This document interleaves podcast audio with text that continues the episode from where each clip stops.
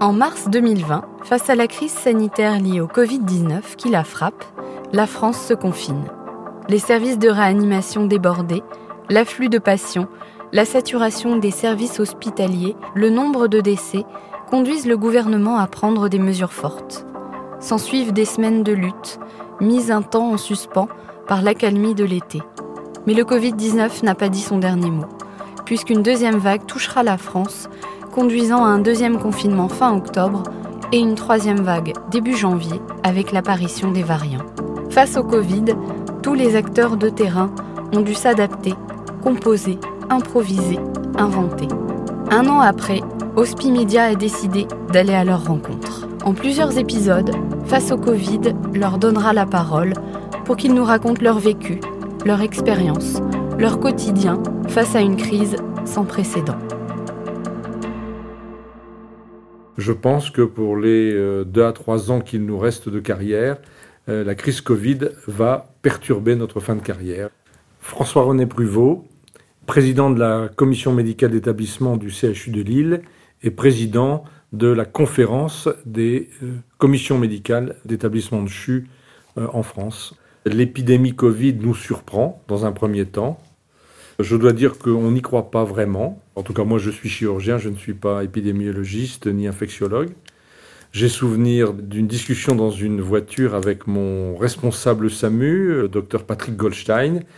Il me dit, tu sais, je pense que euh, l'épidémie euh, va nous envahir, euh, elle va modifier notre quotidien, il faut s'y préparer. Et il me dit, la crise Covid va perturber notre fin de carrière. Et je pense qu'aujourd'hui, je peux dire qu'il euh, a eu raison. Donc la première crise nous surprend parce qu'elle est d'abord inhabituelle, avec un virus qu'on ne connaît pas, euh, des malades respiratoires dont la maladie n'est pas bien connue, et surtout, euh, elle nous surprend par la capacité à saturer nos possibilités d'hospitalisation.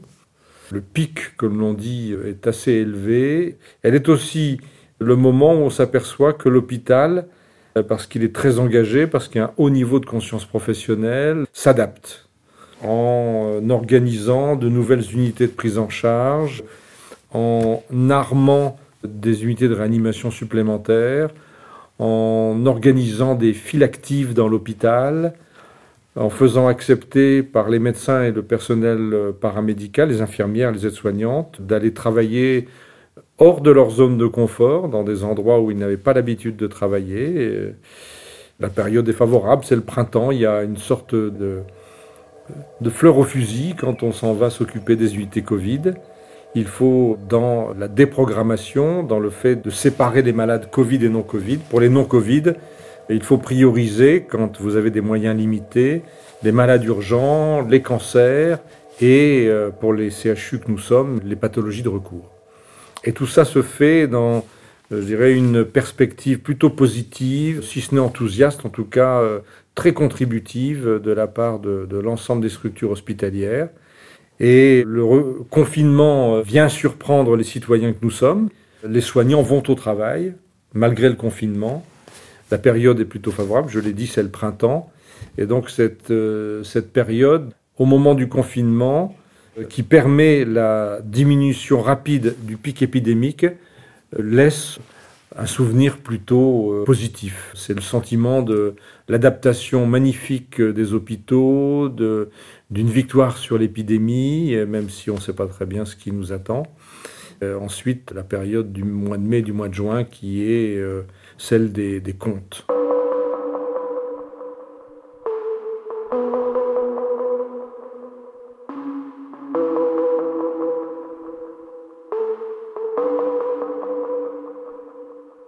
Ma fonction de président de la communauté médicale ne me met pas euh, au contact direct des patients aux urgences ou dans les unités euh, COMED, mais euh, dès le début de la, crise, je tiens à garder le contact avec le terrain.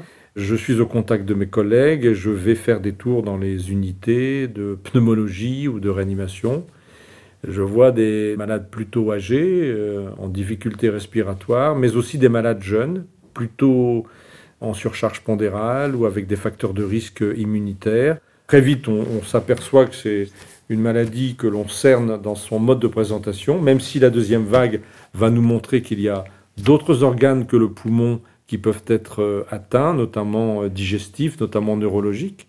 On s'aperçoit d'une euh, pathologie qui est assez vite cernée, mais qui a une évolutivité déroutante et qui est fatigante pour les équipes. C'est-à-dire que le malade que l'on a vu le matin, on a statué sur sa situation, et puis dans l'après-midi, il se décompense, il a un besoin d'oxygène plus important et ça peut aller vite. Ensuite, il y a la période d'intervalle que l'on met à profit pour faire le bilan de ce qu'on a fait dans la première vague. Et euh, cet intervalle nous, nous montre d'abord l'ampleur de la non prise en charge des patients non Covid. On s'aperçoit que certaines maladies cardiovasculaires, certaines maladies neurologiques, certains cancers ont été prises en charge sous une forme, je dirais, on peut le dire, dégradée, que les meilleures solutions n'ont pas toujours pu être trouvées, certains bilans ont été reportés. Donc ça, ça nous préoccupe. Il faut en faire le bilan chiffré et se dire comment on va rattraper le temps perdu. On en profite aussi pour faire se reposer les équipes qui ont beaucoup donné, qui ont fait des heures supplémentaires, et progressivement réaffecter dans les services les personnels qui sont allés dans les unités Covid ou qui sont allés renforcer les équipes de réanimation. Et donc les chirurgiens notamment, les plateaux techniques interventionnels qui ont dû déprogrammer, se remettent à, reprogrammer. Alors pas aussi rapidement euh, qu'on le voudrait, puisque eh c'est la période de l'été et les gens partent en vacances. Et nous pressentons que le retour de vacances posera problème. Sans doute que à ce moment-là, les mesures euh, de restriction sociétale, le fait d'appuyer sur la nécessité des mesures barrières n'est pas suffisant. Probablement vers la fin du mois d'août, un virage n'est pas pris d'anticiper la période de la rentrée universitaire, de la rentrée scolaire, de la rentrée professionnelle. Alors que le niveau endémique est très bas et que les équipes ont commencé à récupérer.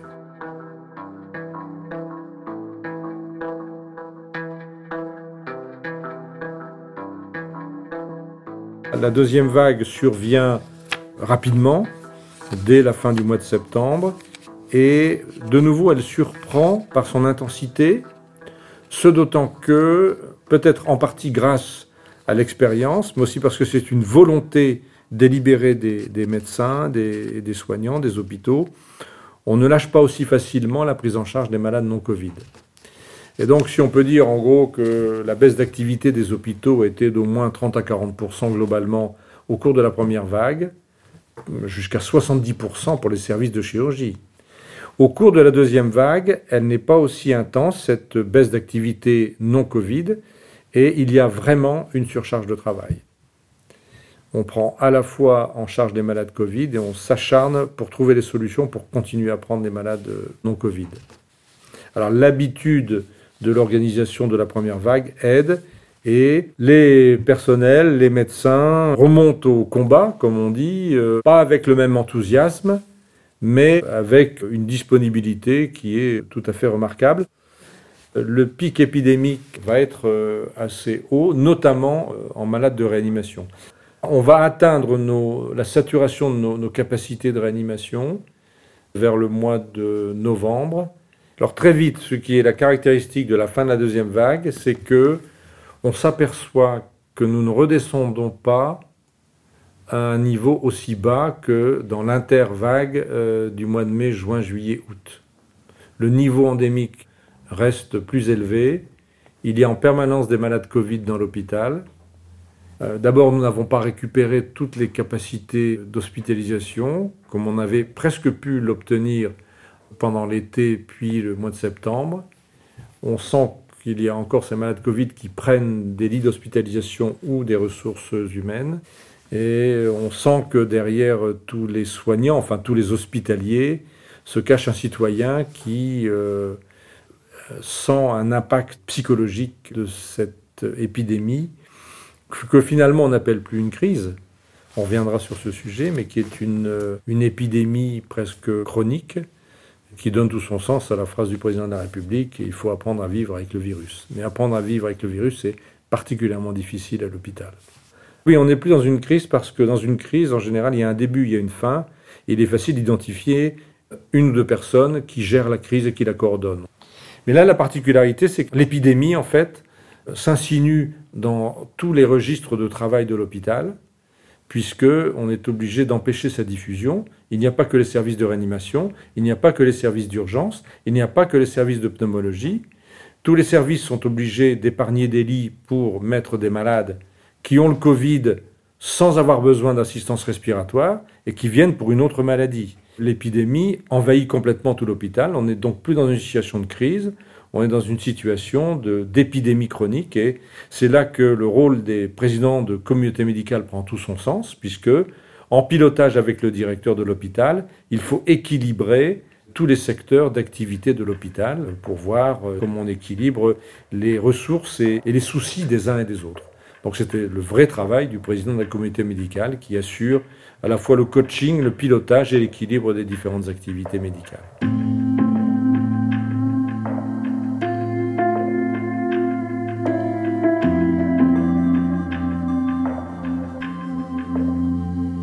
C'est un travail euh, exténuant. La perspective de la troisième vague, euh, qui d'ailleurs, vous le savez, pour certains euh, infectiologues, n'est pas une troisième vague, mais une deuxième pandémie à cause des variants du virus. C'est comme si on avait une deuxième épidémie, une deuxième pandémie. Et la perspective d'un troisième reconfinement pour les citoyens donne un parfum particulier aux discussions que l'on a avec les gens dans l'hôpital aujourd'hui. Ce n'est pas comme pour la première vague, ce n'est pas comme à l'annonce de la deuxième vague, il y a un phénomène de morosité, de lassitude, de résignation plus important. Des belles images. il n'y en a pas qu'une seule. Je pourrais vous les dire en vrac. Euh, par exemple, la gestion des masques, puisque dans notre hôpital, on a inventé quasiment les masques en tissu. La crise sur les médicaments pour endormir dans les services de réanimation, il y a une pénurie. Et de voir dans des, les locaux de la pharmacie, le samedi et le dimanche, euh, notre pharmacien en chef euh, faire des tests, essayer de produire lui-même, confectionner une usine de montage de médicaments, euh, alors que les pharmacies hospitalières ne le font plus depuis belle lurette. Ça, c'est des, belles images. L'image des cellules de crise, où il y avait une sorte de ferveur, le, sentiment du, du, travail ensemble. bien sûr, dans les visites dans les unités, quand vous voyez un malade euh, qui est placé, comme on dit, sous ECMO, sous circulation extracorporelle, à cause de la maladie euh, Covid, c'est impressionnant. Vous savez qu'il euh, est dans une situation respiratoire gravissime. Donc c'est toujours poignant. Si on est habitué à avoir des malades très graves, mais de les voir arriver si vite, aussi nombreux, chez des gens jeunes, c'est inhabituel. Eh bien, on revient à notre point de départ avec mon, collègue urgentiste, chef du SAMU. Tu vas voir, c'est une épidémie qui va marquer la fin de notre carrière. On le voyait en mal. Je pense qu'il y a eu des moments très difficiles. Il, y en a encore. Mais finalement, euh, comme disait un des héros de, l'espoir, le roman de, de Malraux, ça nous a permis de transformer en conscience une expérience plus large quand on a été porté par la crise Covid et qu'on s'en sort, on peut dire, c'est la dernière phrase de cette préface magnifique, La Terre promise de Henry Roth. Il a dit euh, J'ai été à la merci d'un courant violent, lequel a eu pitié de moi? Notre pays pourra peut-être dire ça.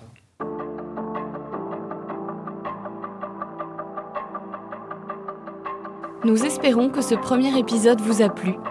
Dans le prochain épisode de Face au Covid, nous entendrons Aurore, infirmière libérale.